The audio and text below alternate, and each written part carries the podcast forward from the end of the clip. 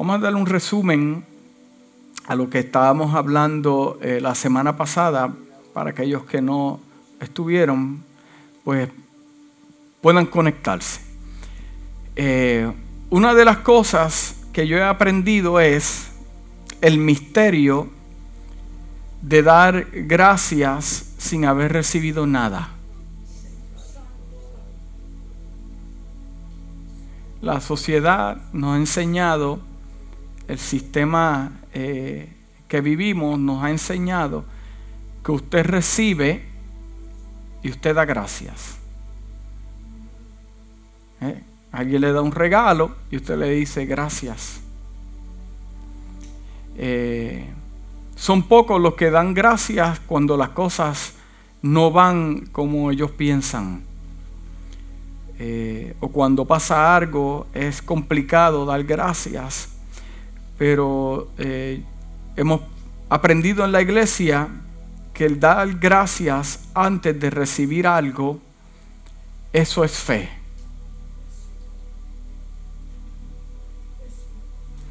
Cuando los profetas, Elías, Eliseo, estos grandes profetas, oraban para un milagro, ellos comenzaban dando gracias. Eh, a mí me enseñaron en la iglesia, entra rápido a la oración, pide que hay, porque Dios es bueno y Dios da, pero nunca me enseñaron el nivel de fe de darle gracias al Señor sin haber visto el milagro en mi casa, en mis hijos, en mi cuerpo, porque ya Dios conoce tu petición, Él te escuchó, Él lo que está esperando es tu nivel de fe. So, cuando yo doy gracias y digo gracias Señor porque no lo veo pero tú lo ves, entras en un nivel de fe poderoso que cuando ves en lo físico lo que vistes en el mundo espiritual, esa fe se te eleva a otros niveles donde comienzas a ver a Dios diferente. Porque la fe es tan transformadora que te cambia tu visión de ver las cosas en lo natural a ver las cosas en lo espiritual. Y por eso ahora yo entiendo la vida de estos hombres que han dado su vida por el Evangelio, porque su nivel de fe está muy elevado por lo que han puesto en práctica, porque lo han entendido. ¿Usted está escuchando lo que estamos hablando? Entonces, no es lo mismo yo dar gracias cuando recibo algo, que dar gracias al Señor, porque lo que le estoy diciendo a Dios es que yo sé que tú eres capaz de hacerlo. Lo que le estás diciendo al Señor, I trust you. Porque falta de fe es decirle al Señor, yo no confío en ti.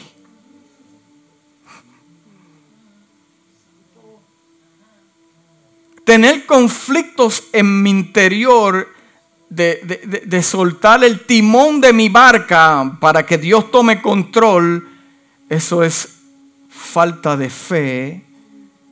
Y sin fe es imposible agradar a Dios. Pero ¿por qué fe, eh, sin fe el hombre y la mujer que, que no tiene fe es imposible de agradar a Dios? Porque lo que le estás diciendo a Dios es, tú no eres suficiente yo no confío en ti para soltarte mis problemas, soltarte mi situación, soltarte mis finanzas. Ahora, ¿usted confía en el Señor? La pregunta que Dios te hace en esta mañana, ¿do you trust me? ¿Qué le contestarías a Dios si si, hace una cita contigo y te mira a los ojos y te dice, ¿Do you really trust me? entonces, si verdaderamente confiamos en el Señor, no debemos cuestionar a Dios. Esto que te estoy diciendo no está escrito.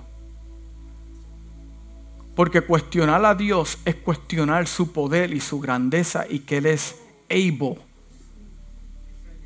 to do it. Entonces lo que Dios le está enseñando a nuestra iglesia es que en los momentos difíciles que puedas estar experimentando o que vaya a pasar en esta nación o en el mundo, porque no importa quién esté como presidente, esto está ya escrito. Y esto se tiene que cumplir. no importa lo que veas con tus ojos, usted tiene que entender que nuestra redención es de arriba, no de abajo. ¿Estamos entendiendo? Entonces, ahí es que yo puedo confirmar si yo estoy convertido o convencido.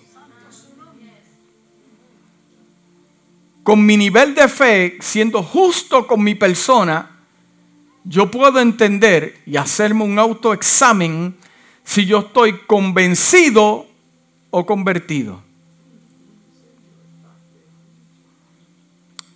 en medio del... a mí me enseñaron que en la viña del Señor hay de todo. Hay ovejitas, hay cabritos. Inclusive la Biblia me dice que cuando Jesús venga, Él va a separar las ovejas de los cabritos. Los cabritos y las ovejas.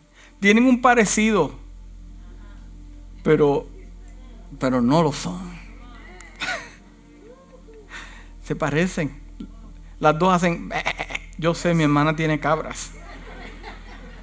Sí, tiene tres cabras que ella le dice, hello, y ella, de al otro lado. Qué cosa maravillosa esa. y cuando salimos de la calle veo y hay ovejas en el otro lado. Entonces, eh, eh, eh, para ser justos con nosotros mismos,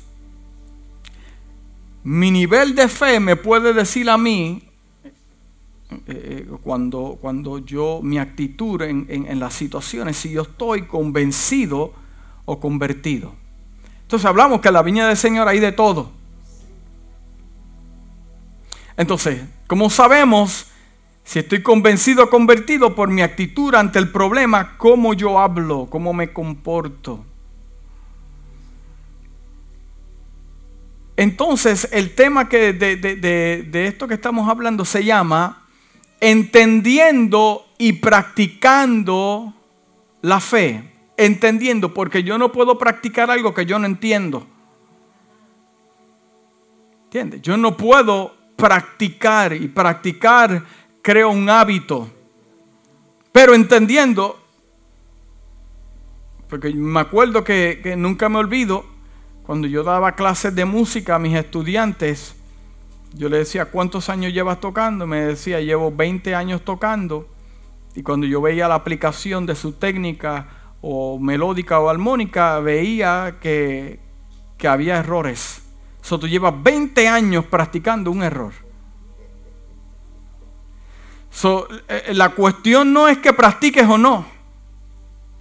Porque puede ser que usted está practicando el mismo método en su casa, con su esposa, en su trabajo, en su finanza, en la iglesia y las cosas como que no funcionan. No pasa nada, no se abre el cielo, no ve una paloma blanca, no ve una flor en el patio de su casa. ¿Se acuerda de eso? No, no, no ve una señal. Posiblemente porque estamos practicando algo que no es lo que es. Entonces, para yo poder practicar y ejecutar bien, eh, eh, eh, tengo que entender lo que estoy haciendo. Entonces yo tengo que entender que mi vida como hombre de Dios, como hijo de Dios, todo se basa en la fe. En la fe. Inclusive, la hermana Gloria también añadió a, la fe el jueves pasado y, trajo algo eh, especial que fue cuando, cuando eh, Jesús le dijo a Pedro, Satán me ha pedido a ustedes para zarandearlos. Pero Jesús dijo, yo he rogado por ti para que tengas fe. O sea, en la conversación nunca le dijo, yo, yo te voy a librar del problema. Yo te voy a sacarle a ella, yo tengo todo resuelto, ya yo hablé con él, él, sabe, me respeta. Él sabe que contigo no se va. No, no le dijo eso. Pero yo he rogado por ti para que tengas fe, porque por medio de la fe vas a poder terminar. Ahora usted entiende que Jesús está a la diestra del Padre intercediendo por usted y por mí esa función Él no la ha terminado para que nosotros qué? No nos falte la fe. Porque cuando venga a sanandiarte Satán, no lo puede resolver a, fuerza de billetes de 100, ni con lo que sabes, ni con lo que hablas, es con la fe. Que podrás mantenerte sólido hasta que pase la temporada. Me ha pedido Alguien dio el permiso.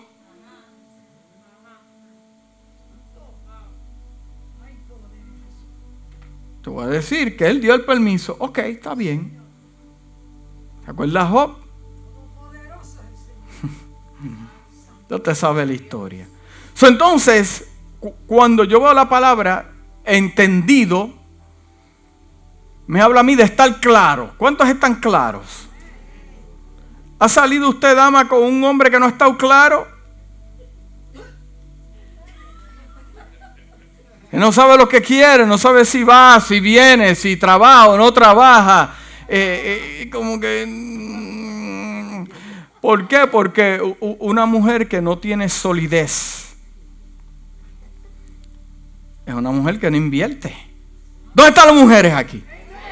¿Es cierto o no es cierto?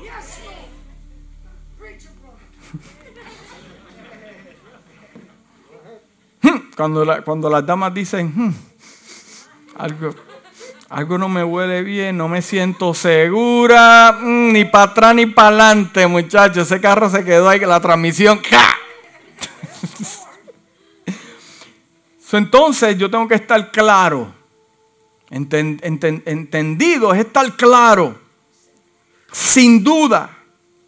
Entonces, entendido me habla a mí de conocimiento, que conozco. Pues entonces, como yo conozco, estoy entendido. Porque el libro de Proverbios, capítulo 24, versículo 5, me dice, el que es sabio tiene gran poder. Hmm.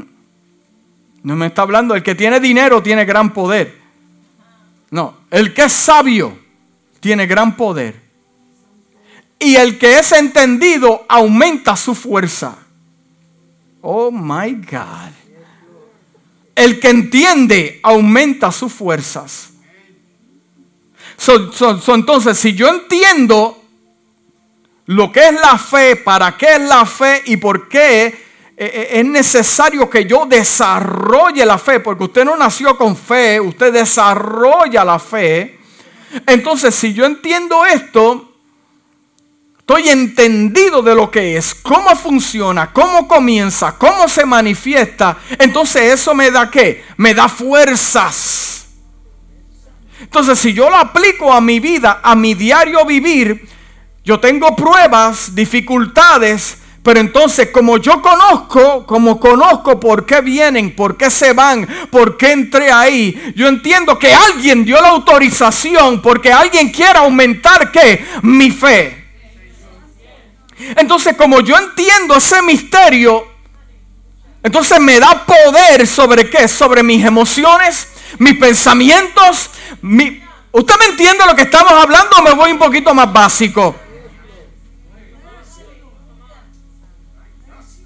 Porque como yo entiendo que yo entré a esa prueba, me da fuerzas para terminar el camino. El entendido. ¿Cuántos hay entendido aquí?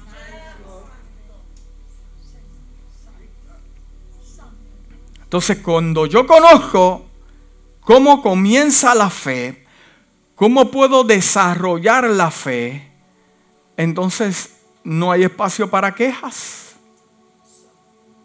No hay espacio para cuestionar a Dios. No hay espacio para molestarme con Dios. Porque no pasó lo que pasó, cómo pasó, cómo yo entré o cómo salí. No, no, no, no, no. Porque yo entiendo que todo obra para bien, no para todos, para aquellos que tienen propósito en el Señor. Vamos a terminar el versículo, sí, porque los versículos los dejamos a mitad. Te lo estoy resumiendo. Pero, pero, pero yo entiendo que usted y yo tenemos planes hermosos. Dios tiene planes para nosotros. Entonces todo va a funcionar a nuestro favor. Estamos ahí, ¿verdad? Entonces, miren lo que dice Proverbios 12, 1. Dice, el que ama la disciplina, ama qué? El conocimiento. Pero el que la aborrece es un necio. La palabra necio es lo contrario de qué? De sabio. El que ama la disciplina, ama qué? El conocimiento. Porque disciplina me habla a mí de estar quieto, ¿verdad? Disciplina me habla a mí de hacer las cosas bien. de tener, de, tener autoridad sobre qué? Sobre el desorden. Una persona disciplinada no le gusta qué? El desorden. Tienen hora de levantarse, hora de acostarse. Tienen su día programado. Pero entonces ahora yo entiendo lo que dice el libro de Oseas capítulo 4 versículo 6 dice, mi pueblo Mire cómo dice la versión Reina Valera 1960. Dice, mi pueblo fue destruido en pasado. Pasado. Mi, mi pueblo fue destruido porque le faltó conocimiento. Entonces, la pregunta que yo me hago en esta mañana, porque la pregunta es para mí, no es para usted, ¿cuántas batallas yo he perdido por no aplicar el conocimiento. La pregunta es para mí, no es para usted. ¿Cuántas oportunidades del Señor yo he perdido porque no entiendo? Porque no tengo el conocimiento. ¿Cuántas puertas del Señor yo, yo, yo, yo dejé que se me cerraran en la cara pensando que era el diablo, pero era el mismo Dios? ¿Por qué? Conocimiento. No entendía. Usted sabe que Dios no, no, le, no hace cosas a escondidas de nadie. Dios es claro. Pero ¿por qué muchas veces no la podemos ver? Porque no entendemos. Cuando usted entiende el plan que Dios tiene para usted y para su familia, usted no hay nadie que lo mueva. Cuando yo entiendo el plan que Dios tiene para esta iglesia y la función y para qué Dios la estableció, yo no tengo problema, no me altero, me quedo tranquilo porque yo sé que si Dios lo habló, fue Dios el que lo... ¿Por qué? Porque lo entiendo, lo practico, lo pongo en práctica, creo un hábito. Cuando dicen amén? Entonces, estamos hablando del tema todavía, el tema de la predicación. Entonces me habla a mí de practicar. Diga, practicar. El poder practicar, yo puedo qué? Dominar. Yo puedo desarrollar. Yo puedo aplicar. Puedo dominar como dominar un instrumento, dominar una herramienta. ¿Por qué? Porque usted lo ha hecho una y otra vez una y otra vez hasta que lo puede desarrollar. ¿Para qué? Para poder aplicarlo. Y yo le hablé la semana pasada que a través de los años yo he visto como personas han sido transformadas por el poder de la palabra del Señor. Han sido transformadas por el poder de la palabra del Señor. Gente, gente que ha cambiado eh, eh, eh, por la poderosa palabra. Y, y, hablamos de Hebreos capítulo 4, versículo 12. Dice, porque la palabra de Dios es viva y eficaz y más cortante que toda espada de dos filos y penetra hasta, hasta, hasta partir el alma y el espíritu, las coyunturas y los tuétanos y, y, discierne los pensamientos y las intenciones del corazón. ¿Cómo el autor de Hebreo puede darte esta descripción de, de este poder de la palabra? Porque lo entiende. Porque lo entiende. Entonces, como lo entiende bien claro, como lo entiende, lo puede aplicar y cuando usted aplica algo que es bueno, es eficaz. Hmm. Y hablamos que nosotros caminamos por fe y no por vista. Hicimos el ejemplo de, de, Carlos, ¿verdad? aquí le pusimos la venda. Porque yo entiendo que la única manera en que yo puedo desarrollar mi fe, no existe otra al menos que yo me rinda 100% para Dios. ¿Por qué es la desconfianza en Dios? ¿Por qué desconfiamos de Dios? Por falta de conocimiento. Pero pastor, yo, yo estoy en la iglesia hace 30 años y yo conozco, yo he escuchado predicadores, y yo he ido a institutos bíblicos, y yo tengo un doctorado. Sí, pero usted puede...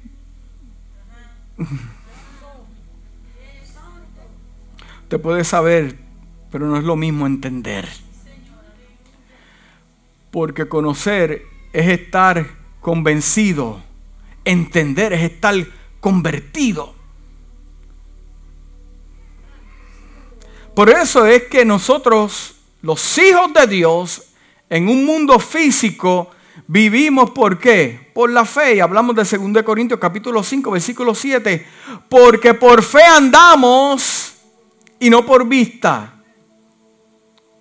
Entonces, e, e, en la, en la, versión internacional me gusta que dice, vivimos por la fe. Me habla de día a día, vivimos, vivimos. Usted vive, ¿verdad que sí? Usted vive por la fe. Entonces en Hebreo 11, capítulo 1, eh, versículo 1 hablamos que dice, ahora bien, la fe es la garantía, garantía de lo que se espera. O sea, yo estoy esperando algo que está garantizado. Tiene el sello de garantía. ¿Cuántos han comprado alguna, alguna, algún sartén, una vajilla, eh, eh, un blower que está certified? Una tijera certified. Porque cuando, cuando está certificado es que le pasa algo al blower y usted puede ir y le dan otro. Ese es el sello de garantía. Está sellado. Usted compra un instrumento y si usted lo puede desmontar, en alguna parte hay un sello de garantía. Porque ese instrumento yo lo desmonté, le quité el brazo, le quité todo y lo... Y pude ver en qué año lo hicieron y pude ver el nombre de la persona que se llama Héctor, el que lo hizo, no el pastor, pero se llama Héctor. Y wow, qué tremendo. Si le pasa algo, yo lo llevo, mira. Es original, no es chino.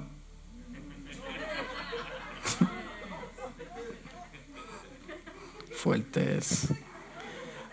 Ahora bien, la fe es la garantía, tiene el sello de que mi espera no es en vano. ¿Ok? Entonces lo buscamos en inglés, en la versión voz, y dice, la fe es la certeza de las cosas que ha esperado, la absoluta convicción de que hay realidades que yo nunca he visto, realidades. Y hablamos de Jesús y Tomás. Robert, ¿puedes pasar por aquí un momentito? Perdona que te toma ejemplo. Ese galán ahí. ¿Cuántos aman a Robert? Hermano Robert. Dice la palabra que Jesús se encontró con sus discípulos después de haber resucitado. Y hubo uno que dudó. Y mira lo que dice la Biblia. No te me vayas. Dice, dijo Jesús, la paz sea con ustedes. Luego le dijo a Tomás, pon tu dedo aquí y mira mis manos. Le dijo esto, pon tu mano aquí y mira mis manos. Tomás no le está viendo el rostro a Jesús, lo que le está viendo es la herida. Y para que sea más el milagro, toca aquí.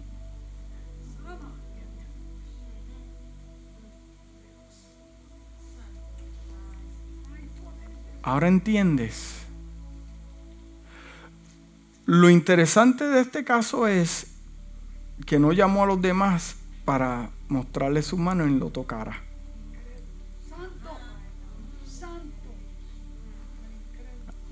A ninguno de ellos llamó. Pero a uno llamó para que lo tocara. Jesús dijo, bienaventurados los que creyeron o creerán sin haberme visto o visto nada. Dice ahí. Porque lo que pasa es que cuando uno es convencido, uno tiene que tocar y ver. Uno tiene que tocar y ver. Pero cuando uno es convertido y tiene el conocimiento, no tienes que tocar ni tampoco tienes que ver. Oh, yo siento a Dios en esta mañana. Porque hay personas que aman a Dios con todo su corazón y no le piden ni una señal. Porque saben y están claros de que hay algo poderoso. Jesús le dijo, para, para ti es fácil porque me viste. Pero aquellos que no me han visto,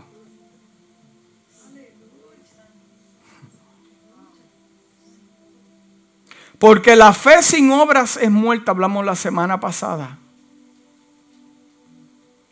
Dice, hermanos míos, ¿de qué le sirve a uno alegrar, alegar que tiene fe y no hace obras? Y buscamos en la traducción Passion en inglés, traducida al español, dice, mis queridos hermanos y hermanas, ¿de qué sirve si alguien dice tener fe, pero no demuestra buenas obras para demostrarlo? Hablamos también de la fe de los pioneros en Hebreo 11. Leas ese capítulo entero porque hay muchas cosas ahí. Dice, ahora bien, la fe es la garantía de lo que se espera, la certeza de lo que no se ve. Gracias a ella fueron aprobados los antiguos. Certified. Por la fe entendemos que el universo fue tomado por la palabra de Dios, de modo que lo visible no vino de lo que no se ve. Por la fe, hablamos la semana pasada, por la fe Abel ofreció a Dios un sacrificio más aceptable que el que Caín. Por lo cual recibió testimonio de ser justo, pues Dios aceptó su ofrenda y por la fe de Abel, a pesar de estar muerto, todavía hablaba. Gente que han partido de este mundo, pero todavía su fe nos da testimonio poderoso. Usted sabe que yo me, detuve ahí toda la semana, ese versículo estuvo eh, retumbando en mi cabeza. Por la fe, Abel ofreció un sacrificio. Todos conocemos la historia de Caín y Abel que Dios vio con agrado la ofrenda de Abel, pero la de Caín. Entonces me estuvo ministrando toda la semana el hecho de que el hecho de poder ofrendar, la cuestión no es el número. La cuestión es el grado de fe que tengas para darle. Ahora yo entiendo la mujer con las dos moneditas que entró en el templo y fue aprobada por Jesús y le dio a sus discípulos. Ustedes ven todos estos que dieron de lo que tenía, pero esta dio de lo que no tenía. Una cosa es dar de lo que tienes o de lo que te sobra, porque mayormente le damos a Dios lo que nos sobra, o lo que no tienes, lo último que tienes, darle al Señor. Ahora yo entiendo que mi ofrenda, lo que yo le doy a Dios es por fe. Los amenes hicieron... Hmm, piensen en eso. Entonces hablamos de crecer en la fe, que la fe viene por escuchar la palabra del Señor. Dice Romanos capítulo 10, versículo 17, así que la fe viene como resultado de oír el mensaje y el mensaje que se oye es la palabra de quién, de Cristo. Hmm. Y hablamos también que debemos conocer la voluntad de Dios para tener fe. Porque si Dios tiene un plan contigo, escúchame bien, si Dios tiene un plan contigo, hay gente aquí que pueden testificar que no eran cristianos, no visitaban una iglesia y pueden testificar, están aquí, que Dios los libró de la muerte.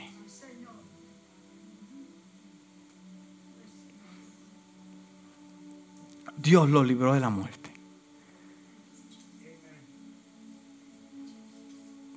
Entonces, para yo conocer la voluntad de Dios y para desarrollar mi fe, yo tengo que entregarme totalmente. Porque en primera de Juan capítulo 5, versículo 4 al 15 dice, esta es la confianza que tenemos al acercarnos a Dios, que si pedimos conforme a su voluntad, Él nos oye, según su voluntad. Según su voluntad Él nos escucha. Según su voluntad Él te va a escuchar. Según su voluntad es que va Él a contestar sus tus peticiones. Si no era el tiempo para usted morir, porque Dios tenía un plan poderoso para su vida, nadie lo tocó y por eso está aquí. Entonces, como yo entiendo la voluntad del Señor, todo lo que yo pida, Él me lo va a dar. Entiendo. Hablamos también que debemos vivir una vida agradable a Dios para tener fe. Y hablamos de Lázaro. Le dijo a Marta y a María, no te dije que si crees verás la gloria de Dios. Le contestó Jesús. Entonces quitaron la piedra y alzando la vista dijo, Padre te doy gracias porque me has escuchado. ¿Por qué dijo esto? Porque él está en la perfecta voluntad de Dios y el que está en la perfecta voluntad de Dios, eso lo dice la Biblia. estamos aquí, ¿verdad? Y yo sabía que siempre me escuchas. Hablamos también de la necesidad de la fe. Necesitamos fe para ser salvo. Usted es salvo por fe. Vayan por todo el mundo y anuncien las buenas nuevas a toda criatura. El que crea sea bautizado será salvo, pero el que no crea será condenado. Entonces hablamos del escudo de la fe para vencer los ataques del enemigo. Ahora yo entiendo lo que Jesús le dijo a Pedro. Dijo, esto he rogado por ti para que no te falte la fe y puedas eh, eh, eh, pasar la situación. Entonces también hablamos, necesitamos tener fe para obtener respuestas a nuestras oraciones. Dice, les aseguro que si alguno, dice el libro de Marcos capítulo 11, dice, versículo 23-24, les aseguro que si alguno le dice a ese monte, quítate de ahí, tírate al mar, creyendo sin abrigar la menor duda de lo que dice sucederá, lo obtendrá. Por eso le digo, crean que ya lo han recibido todo lo que están pidiendo en oración. Entonces, ¿cómo yo puedo creer lo que he recibido sin haberlo visto dando gracias. Entonces, ¿usted sabe cuál es el problema que nosotros tenemos dentro de la iglesia y en nuestra vida? Muchos son como el soldado romano. Muchos somos como el soldado romano, que después que él estaba crucificado, entonces supo que él era Dios, que era el Hijo de Dios. Eh, eh, eh, wow.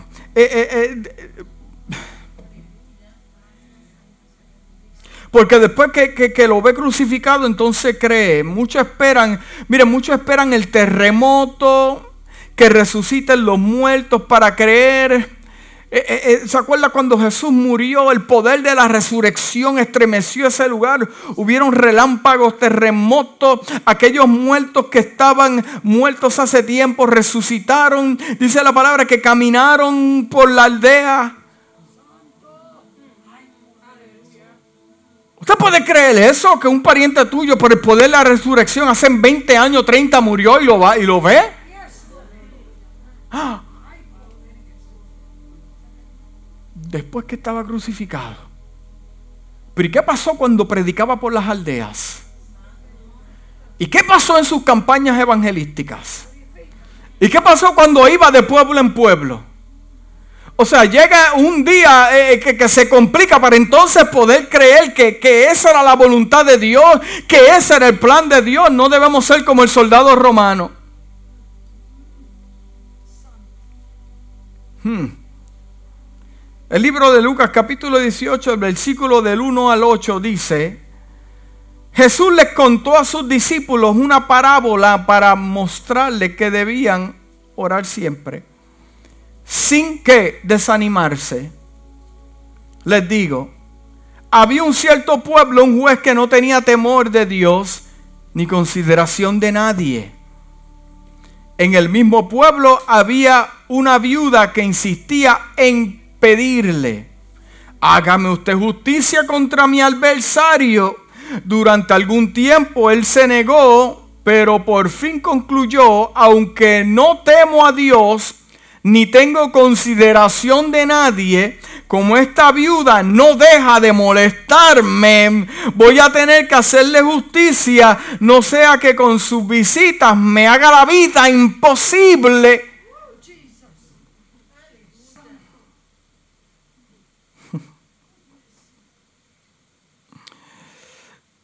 Continúa el Señor, tengan en cuenta lo que le dijo el juez injusto ¿Cuántas cosas usted no le ha dado a su hijo porque lo está molestando? ¿Se acuerda cuando era jovencito? Y estaba por ahí y seguía pidiendo y seguía molestando. Y usted por no escucharle la boca, usted se lo daba.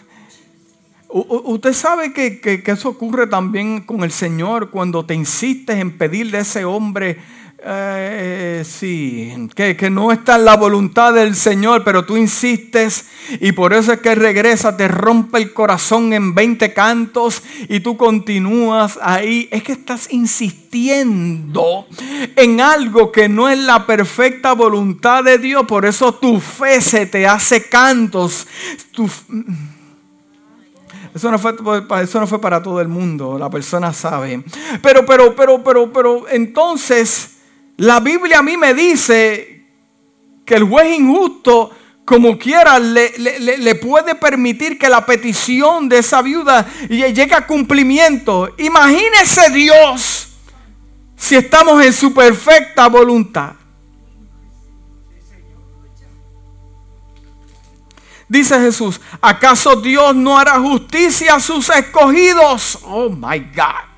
Dios no hará justicia a sus escogidos que claman de día y de noche. ¿Se tardará mucho en responderles? Les digo que así les hará justicia y sin demora. Pero pastor, ¿cómo tú me puedes decir a mí que, que, que, sin demora? Lo que pasa es que Dios lo está viendo de otra manera y usted lo está viendo de otra manera. Porque Él no se somete a tiempo, pero todo ocurre en el tiempo del Señor como mejor nos conviene. ¿Sabe los años que yo he orado por esto? Pastor, tú no me puedes decir a mí que yo no he tenido fe. Mira, yo, yo tengo hasta callos en las rodillas. No sé qué más hacer. Este hombre no cambia, estos hijos no cambian, este jefe no cambia, llevo años orando por eso. ¿Se tardará mucho en responderte? No. Les digo que así hará justicia sin demora. No obstante, cuando venga el Hijo del Hombre, encontrará fe en la tierra.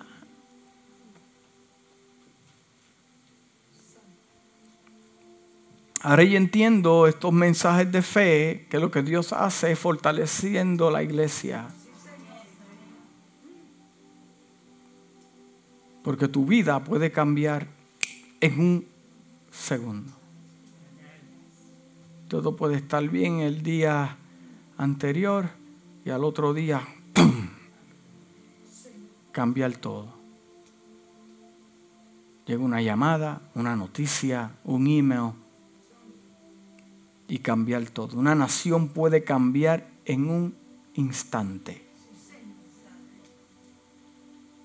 Entonces yo tengo que ver a Dios que Dios no tiene problema en contestarme. Dios me quiere contestar. Pero no, no va a llegar tarde. Ahora la pregunta es, ¿Él llegó tarde a la tumba de Lázaro? Llegó tarde. Usted sabe por qué Jesús nos habla de esta manera para entender el factor tiempo. Por eso es que Él nos tiene que hablar así. Demora, tiempo, no se tardará, porque este lenguaje no se habla en el cielo. Entre, entre Dios y su comitiva, este lenguaje de tiempo no se habla. Pero para que nosotros podamos entender que Dios lo va a hacer, tiene que someternos al tiempo. Porque nosotros estamos sometidos al tiempo, años, meses, segundos, eh, eh, minutos. Pero ¿por qué nos está diciendo eso? Para que tengamos fe que aunque veamos que la cosa se pone fea, más fea y más fea, Dios tiene control de todo y Dios te va a contestar. Él no te está diciendo cuándo, pero te está diciendo cuando te conviene. Pero este lenguaje no sé, ellos no hablan porque ellos no son sometidos a tiempo. Entonces, ¿llegó Lázaro, eh, Jesús tarde a la tumba de Lázaro? No. Es que estaba esperando el espectáculo. Estaba esperando el espectáculo. ¿De qué vale que, haga un milagro entre Marta y María, Jesús, los discípulos? no, explícame eso, pastor. Ah, por eso fue que él gritó, porque cuando miró, vio, aquí están estos, están los, los religiosos, el que no cree, el que duda, ahora es. Ahora llegó, por eso es que cuando yo veo que Dios no me contesta, yo tengo que entender, ah, hay que estar preparando un espectáculo para que los que hablaron mal, los que me dejaron solo, los que me traicionaron, esté presente. Ahora yo entiendo cuando dice, adereza mesa delante de angustiadores. O sea,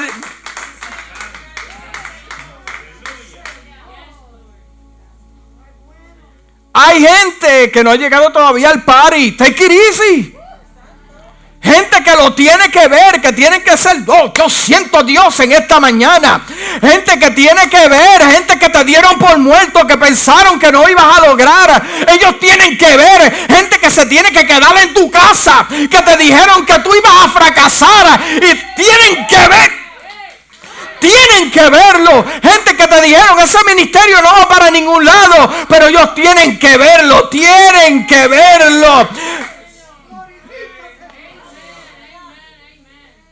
el espectáculo.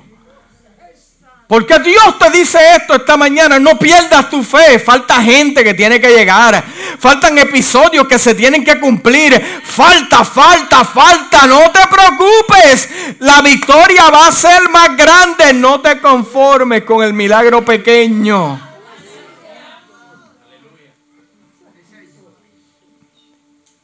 Falta gente. Gente que tiene que observarte, tiene que mirar. Ellos van a llegar y van a tener que decir, Dios está presente. Necesitamos fe para mover lo imposible. Cuando el hombre desgasta todos sus recursos, quiero decirte que está intencionalmente diseñado así que desgaste todos tus recursos. Y si usted es una persona de carácter fuerte, que a usted le gusta el control, prepárate. Porque te van a aumentar la fe. Sí, te, van a aumentar la fe, te van a aumentar la fe. Por eso es que tus lágrimas no son en vano. Por eso es que la situación no es en vano. ¿Me está entendiendo lo que estamos hablando? Te están desgastando. Los recursos se te acaban. El dinero se te acaba. Las palabras se te acaban no sabes qué hacer. Yo me he encontrado en momentos que yo le he dicho a Dios, ya yo no sé qué hacer en inglés, en español, eh, ya, y, cuando suelto, ahí veo el milagro. Es que Dios te dice, estoy esperando que te canses. Estoy esperando que saques la mano. No necesito ayuda. I don't need your help. Y cuando te estoy enseñando secretos, cuando tú veas que el problema se pone más y más y más y más fuerte, es que tú le estás haciendo de alguna manera presión al asunto. ¿No me crees? No me creas. Me testificas luego. Porque la fe está diseñada para entender que es tan poderosa para hacer algo imposible posible. Porque lo posible es para los hombres, lo imposible le toca a Dios. Y nosotros tenemos la costumbre de, decirle las cosas en lo físico, ese caso es imposible. Pues entonces la Biblia me dice que lo menospreciado, lo que la gente piensa que no sirve, fue lo que Dios escogió para avergonzar a los que se creen que saben.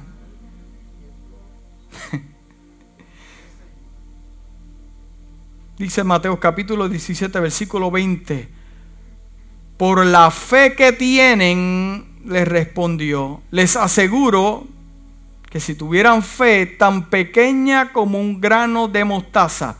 Mire cómo comienza el versículo. Por la fe que tienen, le respondió. Les aseguro que si tuvieran fe tan pequeña como un grano de mostaza, podían decirle a esta montaña, trasládate de aquí para allá y se va a trasladar. Para ustedes nada sería imposible. Porque Jesús le dice que para ustedes nada será imposible.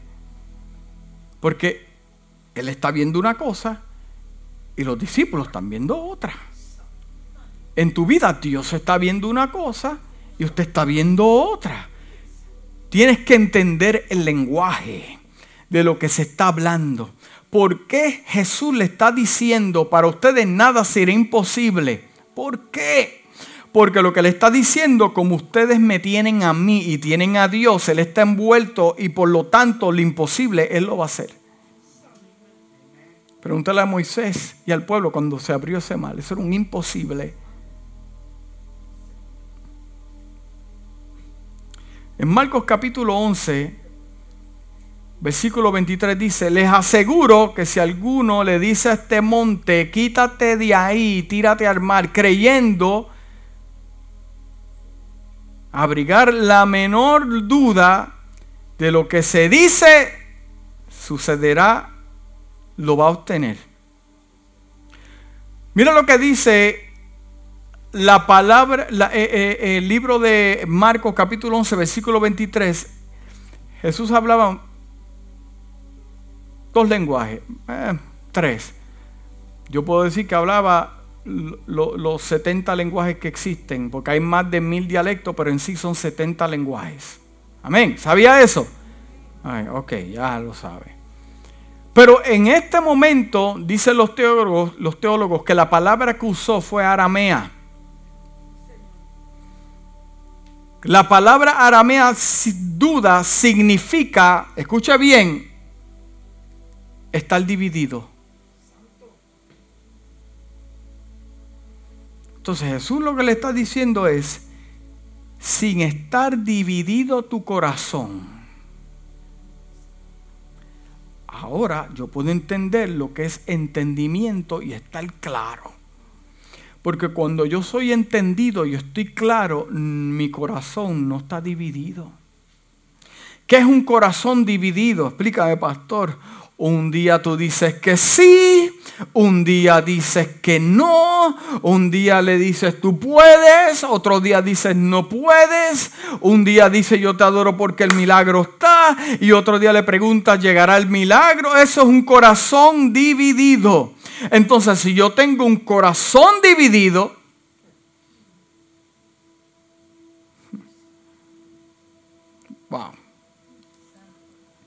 Necesitamos fe, escúchame bien iglesia, para experimentar milagros. Milagros. La definición de milagros es la siguiente. Suceso extraordinario y maravilloso que no puede explicarse por las leyes naturales, las leyes regulares también de nuestra naturaleza y que se atribuye a la intervención de Dios o de un ser sobrenatural. Suceso extraordinario y maravilloso que no puede explicarse por las leyes regulares de la naturaleza. La definición número dos dice, suceso extraordinario que provoca admiración o sorpresa admiración o sorpresa. Entonces, si yo necesito fe para ver milagros, yo necesito entender que yo me estoy moviendo en unas leyes que no son las leyes físicas. Por lo tanto, la duda es una ley física. La duda es una ley física. El creer es una ley espiritual entonces yo tengo que estar bien claro que la manera que yo puedo recibir los milagros que estoy pidiendo es por medio de qué? De la fe, no lo que yo sé. La fe. Porque lo que yo sé yo lo puedo escribir en un papel. Escribe la fe en un papel a ver si puedes.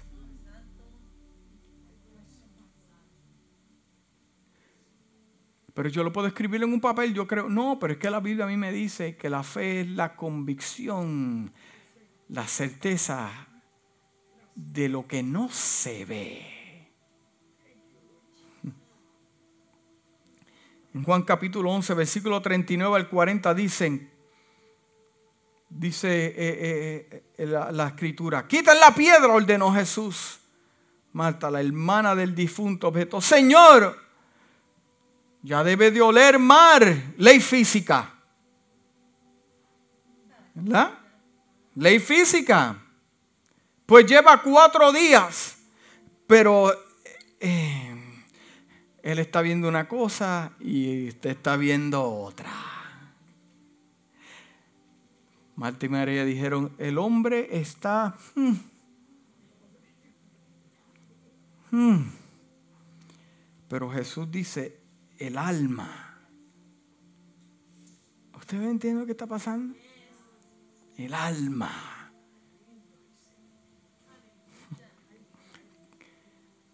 Pero, pero, oye, puede estar Dios haciendo, estando en medio de un, eh, eh, creando un milagro para ti y como quiera sigues preguntando. Ay, pero es que si haces esto va a pasar esto y si esto se mueve, ¿qué? Mira, no, ¿qué? puede estar Jesús al lado. Oye, estaba eh, el mero mero ahí. Más le dice, si, si, si, si, tú tuvieras, si tú hubieras llegado a tiempo, mi hermano no hubiera muerto. Eh, ella está viendo una cosa y Jesús está viendo otra. Más, las escrituras dicen, cuando llegó la noticia, Jesús dijo, vamos a quedarnos un par de días más.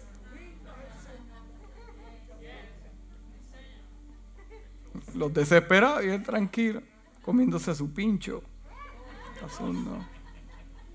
su arepa.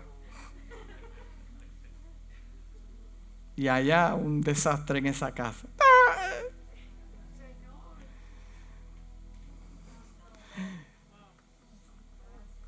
Podemos ver a Dios moviéndose, estando ahí, como quiera decimos.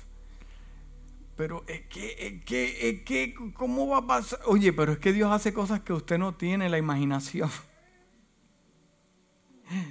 No tenemos la imaginación, porque Él hace lo imposible. Pero, pero Señor, es que, es que, es que, es que, es Jesús ahí ya dispuesto y es que ya lleva cuatro días, el hombre huele mal. Ay, Señor. Eso, somos nosotros. Eso somos nosotros. Jesús le dice, sácame la Soy yo acá inventando, hermano. Eso no... Sácame. Yo no te he dicho que si creyeres verás la gloria de Dios. No te lo he dicho. Hágala así, hágase así. A su esposo no. Necesitamos fe para ver milagros. Diga milagros. En el libro de Marcos capítulo 9, versículo 17 al 27 dice, Maestro, respondió un hombre entre la multitud he traído a mi hijo, pues está poseído por un espíritu que le ha quitado el habla. No puede hablar. Hmm. Cada vez que se apodera de él, lo derriba. Echa espumarajos. Wow, está. está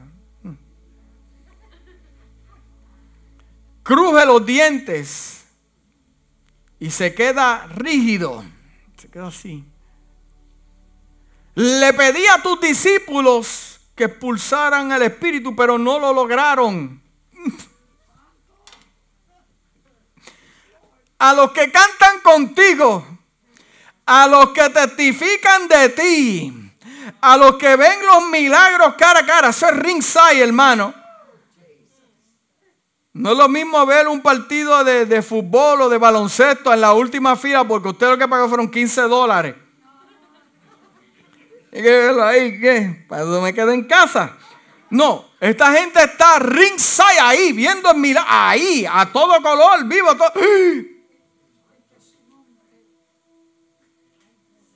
Ahí, viendo el milagro. Pero el hombre viene a testificarle a Jesús. Esos que caminan contigo, ya usted sabe para dónde voy, ¿verdad? esos que caminan contigo, que cantan contigo, no pudieron echarlo fuera. Yo quiero decirle algo a la iglesia. El hecho de echarle un espíritu inmundo fuera de una persona, eso está entre los milagros. Porque la palabra milagros no simplemente que Dios te sane de una pierna.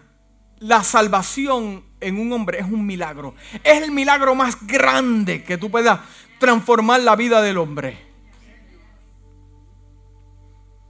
Y lo que el hombre le está diciendo a Jesús, los que andan contigo no pudieron crear el milagro. El milagro lo crea Dios, pero no pudieron. No, no, algo, algo, algo pasó que no pudieron. Pero antes de Jesús atender a la situación, tiene que atender a los de ellos primero, a los que andan con él. Por eso es que yo creo que en este tiempo, antes de que la iglesia explote, Dios tiene que tratar con la iglesia. Dios tiene que tratar, tiene que sacudir a la iglesia. Y por eso es que te está hablando de fe, porque te va a zarandear. Te va a provocar, vas a ver cosas que tú pensaste que no ibas a ver y piensas que el corazón se te hace canto, pero Dios está tratando contigo porque hay un mundo allá afuera lleno de espíritu que Dios va a tratar con la iglesia. Se vire le dice, oh generación incrédula. Respondió Jesús, ¿hasta cuándo tendré que estar con ustedes? ¿Hasta cuándo tendré que soportarlos? Tráiganme al muchacho. ¿Pero por qué? ¿Por qué? ¿Por qué? ¿Por qué si andan con el que hace los milagros? No pudieron hacerlo. Hmm. ¿Qué, pasa con la iglesia? No, no esta iglesia, con la iglesia de Jesucristo. Que los milagros... Usted sabe por qué en esta iglesia yo he visto muchos milagros. Porque milagros es algo imposible. Yo no, como le dije anteriormente, yo no defino, defino los milagros porque simplemente es parte que Dios te haya sanado, esa es parte. Pero para mí es un milagro cuando no hay dinero para pagar la renta y de momento, ding dong. No tenías para comer y de momento alguien te tocó, te trajo una. Eso es un milagro. Pero ¿por qué la iglesia no experimenta estos milagros que habla la Biblia? Vamos a ver. Jesús los arrependió Así que se lo llevaron. Tan pronto vio a Jesús, mm, el espíritu se sacudió de tal modo que el muchacho cayó al suelo y comenzó a revolcarse echando espumas. Jesús le dijo, ¿cuánto tiempo hace que le pasa esto? Desde que era niño, contestó. Muchas veces lo ha echado al fuego al agua para matarlo. Si puedes hacer algo, ten compasión de nosotros y ayúdanos. ¿Cómo que sí puedo?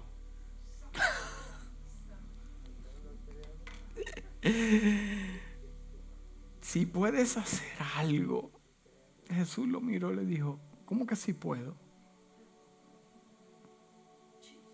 Si te acercaste de mí, te acercaste a mí es porque entiendes que puedes. Lo puedes hacer. Yo sé que usted está dentro de, está viendo todo el panorama. ¿Cómo que, cómo que, cómo que sí puedo? Y le dijo, para el que cree todo. No me dijo algunas cosas, me dijo todo es posible para el que cree, todo es posible. Y él dijo, sí creo, exclamó de inmediato el padre del muchacho. La, la, fe más pura, la fe más pura es cuando estás en medio de un imposible.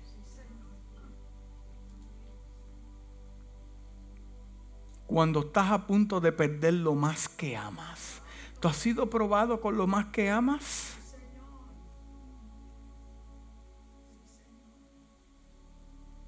Piensa bien cómo vas a contestar. Sí, porque nosotros llamamos pruebitas a cosas pequeñas. Pero cuando Dios quiere elevar tu fe a otros niveles, te va a pedir lo más que amas.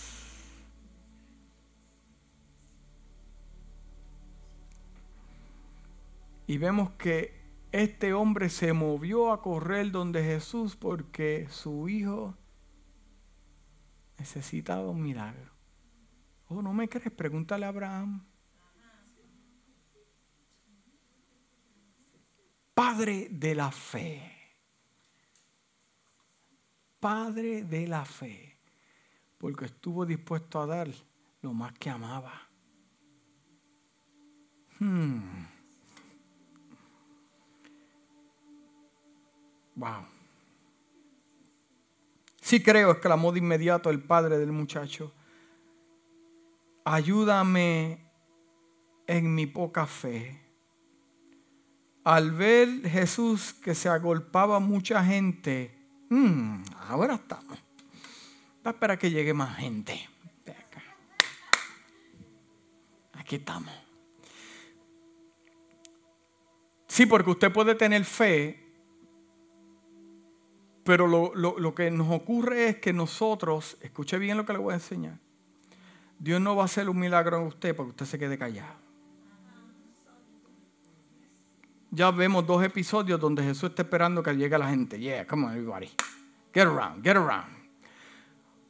Porque si Dios va a hacer un milagro, Él quiere glorificarse. Porque si no hay nadie cuando Él haga un milagro, muchas veces la gloria te la vas a llevar tú. Pero si hay mucha gente, son testigos y se la tiene que llevar Él.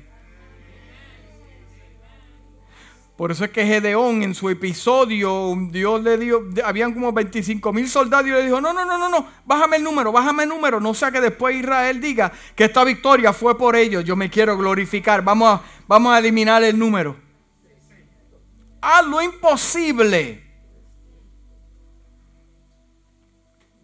Entonces, si yo pido en la voluntad de Dios, para que Dios se glorifique, mi corazón está claro, yo estoy entendido que este testimonio es para yo decirle al mundo lo que Dios hizo conmigo, usted puede estar seguro que usted va a ver el milagro. Pero tiene que esperar que el milagro se peore. Cuatro días que ya huele mal.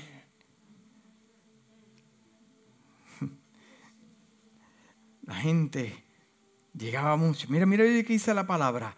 Y al ver Jesús que se agolpaba mucha gente, hmm, mucha gente llegando, llegando, mucha gente. Pero mientras llegaba mucha gente, el muchacho sacudiéndose. Mientras llegaba la gente, el muchacho teniendo su problema.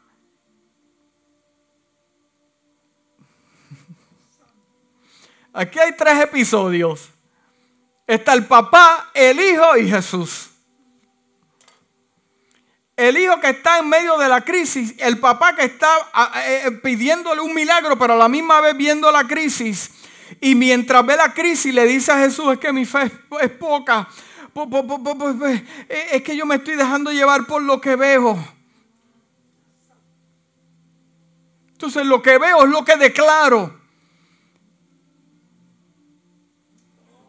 O sea, me muestra el problema entre, entre eh, eh, eh, está, el padre está en el medio porque tiene el problema y la solución a su mano derecha que es Jesús. Piense. Se ocupó mucha gente y reprendió al espíritu maligno. Espíritu sordo y mudo, dijo te mando que salgas de él y que jamás vuelvas a entrar a él.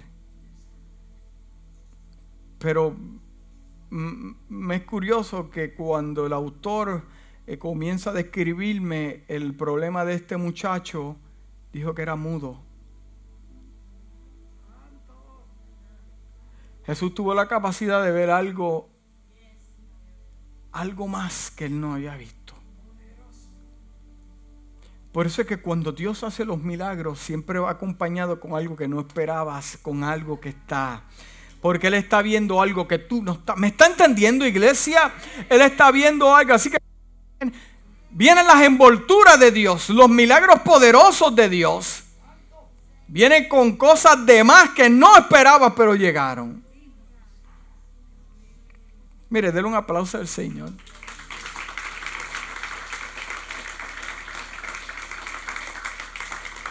Dice, el espíritu sacudiéndose violentamente al muchacho salió de él. Este quedó como muerto. Tanto que muchos decían, ya murió. Muchos decían, ya murió, ya, ya murió. ¿No viste cómo lo sacudió? Ya murió. El espectáculo is dead. Ya murió. Sale la hermana a, Pencha y dice, ese muchacho lo conozco desde chiquita, siempre estaba en las mismas, mira, esto fue un fracaso. Que trajeran a Jesús, lo mató. Lo mató.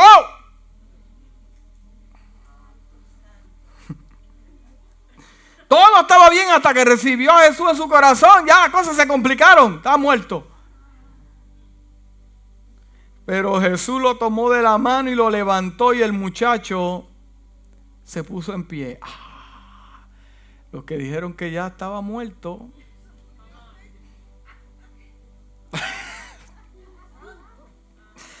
Ay, Señor, me estás hablando bien tremendo. El libro de Santiago capítulo 5, versículo 14 al 15 dice, ¿Está enfermo alguno de ustedes? Haga, llamar a los ancianos de la iglesia para que oren por, por él y lo unjan con aceite en el nombre del Señor. La oración de fe, ahí estamos. La oración de fe sanará al enfermo y el Señor que lo levantará. Pero ven acá, explícame esto. La oración de fe sana, de acuerdo a tu fe, será hecho. Y el Señor lo que lo levantará. Y si ha pecado su pecado, se le perdonará. Debemos comprender el poder y la autoridad de la palabra para tener grande fe. Ya termino.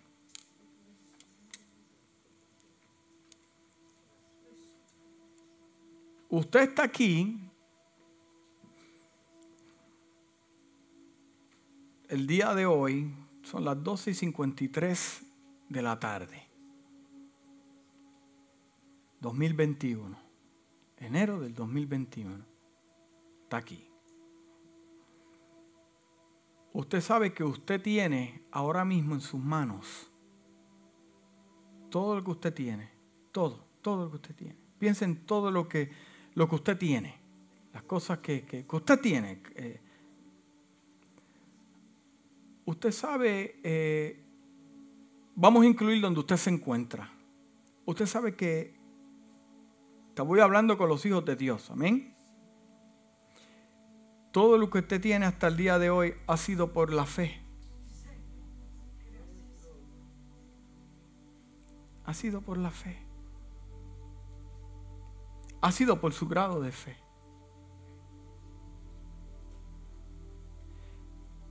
Hay personas que se encuentran en lugares eh, que no están muy contentos y es porque tu fe te faltó. Es porque tu fe te faltó. Yo me encuentro hoy donde me encuentro no porque soy tan especial como algunos creen. Yo me encuentro donde me encuentro porque cuando nadie pensó que yo iba a llegar, mi fe me mantuvo en pie.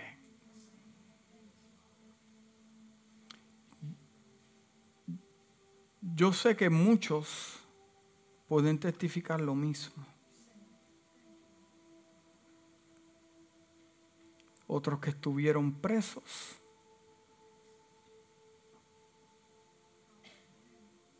Y le sirven al Señor hoy en día. Porque Dios tuvo misericordia de ti, tu fe no te faltó. Otros están sanos otros el milagro viene en una envoltura increíble. Porque según tu fe será hecho. este año que comenzó, no sabemos lo que nos va a traer. Eh, muchos están contentos de que el 2020 se fue, porque no, no conocen lo que el 2021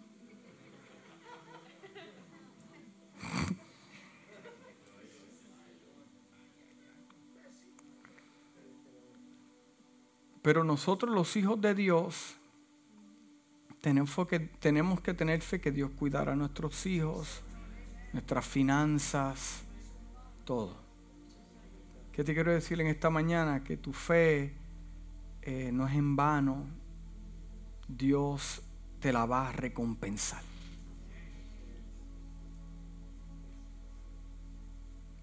Padre, te damos gracias en esta hermosa mañana.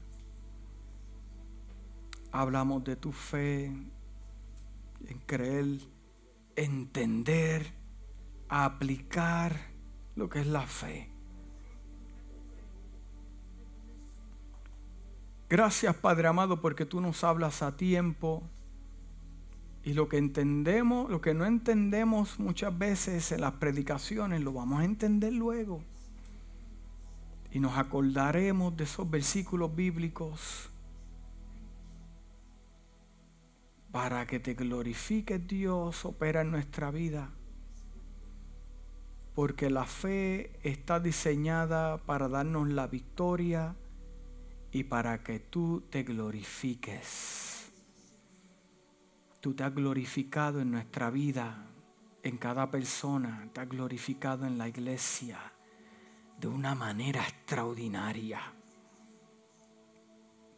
En nuestros hijos, en nuestro trabajo. Y podemos testificar que valió la pena tener fe. Valió la pena ver impartido fe, Dios mío. Te damos gracias, Dios. En el nombre de Jesús. Amén y amén.